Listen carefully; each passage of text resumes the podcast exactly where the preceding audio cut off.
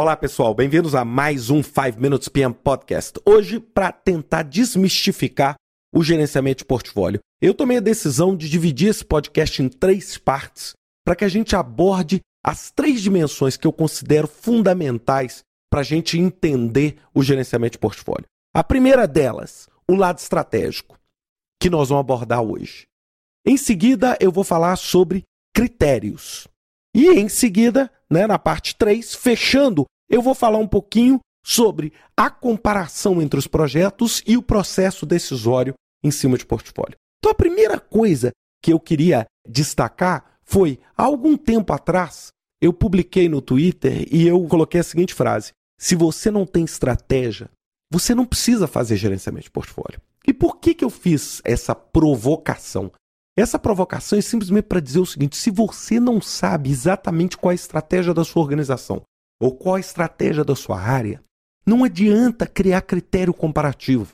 Não adianta criar um padrão comparativo de projetos. Porque se você não sabe para onde você está indo, você não vai conseguir identificar qual é o caminho mais certo. É, eu gosto muito de falar, e já falei em inúmeras palestras minhas, aquela frase clássica do Lewis Carroll no Alice no País das Maravilhas, né? Que ele fala: se você não sabe onde você está indo, qualquer estrada serve. Então, não adianta querer usar o gerenciamento de portfólio sem você saber exatamente qual é o seu interesse estratégico. E é essa estratégia que cria os critérios. Esses critérios, por sua vez, são aplicados aos projetos, que, por sua vez, vão ser escolhidos, adiados ou preteridos. E eu gosto de dar um exemplo muito, muito fácil. Imaginem uma peneira. Imaginem pedras de diferentes tamanhos. Não cabe a mim decidir se uma pedra grande ela é mais adequada ou menos adequada do que uma pedra pequena. O que me interessa é decidir, baseado nos meus interesses, qual vai ser a peneira que eu vou usar. Porque se o meu interesse é deixar passar pedras muito, muito finas, eu vou ter um interesse estratégico, então, em ter uma peneira com o menor espaço possível para a passada desses grãos. E aí sim eu vou selecionar o que eu quero. Agora, não cabe a mim decidir se a pedra é grande ou pequena, mas sim decidir qual é a peneira. Igual quando a gente vai negociar. Quando a gente vai negociar, a primeira coisa que a gente tem que fazer não é negociar o objeto, mas sim negociar os termos. O que, que nós vamos fazer? Nós vamos primeiro criar os termos que comparam os projetos, para assim aplicar e decidir os projetos. Nós não estamos decidindo se o projeto A é melhor do que o B. Nós estamos decidindo o seguinte: qual critério faz um projeto bom? É, eu, eu já brinquei também inúmeras vezes falando o seguinte: você tem que escolher um time de futebol e tem que escolher qual o melhor time. Seria impossível para mim fazer um comparativo que o time melhor no caso do Brasil, é o Flamengo, ou que o time melhor, no caso do Brasil, é o Corinthians, que o time melhor é o Palmeiras, ou que o time melhor é o Atlético, ou o Cruzeiro, ou o Grêmio, ou o Internacional, ou qualquer outro time, eu preciso criar critério e acordar quais esses critérios me atendem. Ah, é a maior torcida, ah, é o maior número de campeonatos, ah, é o maior número de gols feitos, é o melhor saldo de gols. Esses critérios vão ser desenvolvidos com base o quê?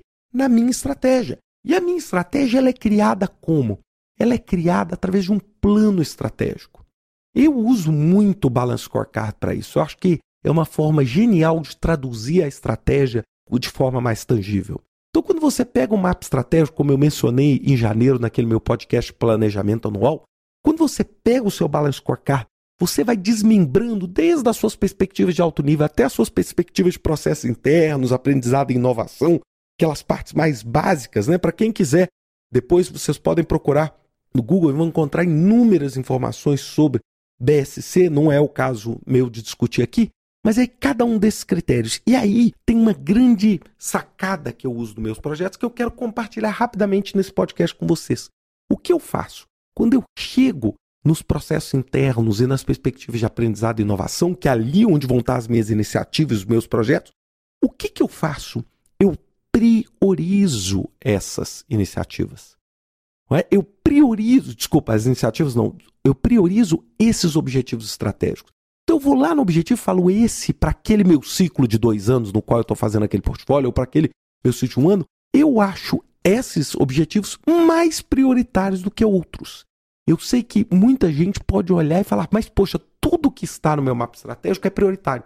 E eu quero desafiar vocês nisso e desafiar num assunto muito polêmico, tá? Não é fácil, eu não quero polemizar, mas eu queria citar muito a teoria da utilidade que a gente fala, né, do, daquele Jeremy Bentham e do Stuart Mill, que eles falam o seguinte: o que, que é o grande objetivo da teoria da utilidade? É a maior satisfação do maior número de pessoas. É claro, isso é um assunto extremamente polêmico, extremamente controverso. Aliás, tem um curso que eu assisti, eu comprei e assisti, do Michael Sandels, chamado Justice, da Universidade de Harvard, que está à venda na Amazon. E eu vou dizer: se você quiser gastar um dinheiro maravilhosamente bem gasto, compre essa série de DVDs, são 12 horas de curso e é maravilhoso. E no segunda aula ele fala sobre a teoria da utilidade e ele polemiza muito. Mas aqui eu estou tentando aplicar um pouquinho de uma forma, lógico, muito mais simples, a teoria da utilidade para mostrar o seguinte: eu vou ter que priorizar de alguma forma, eu vou ter que dizer o seguinte, poxa, daqueles 12, 10, 8 objetivos estão lá embaixo, eu vou priorizar naquele ciclo um, dois ou três. E aí sim, isso vai me permitir criar critérios de aderência estratégicas diferenciados.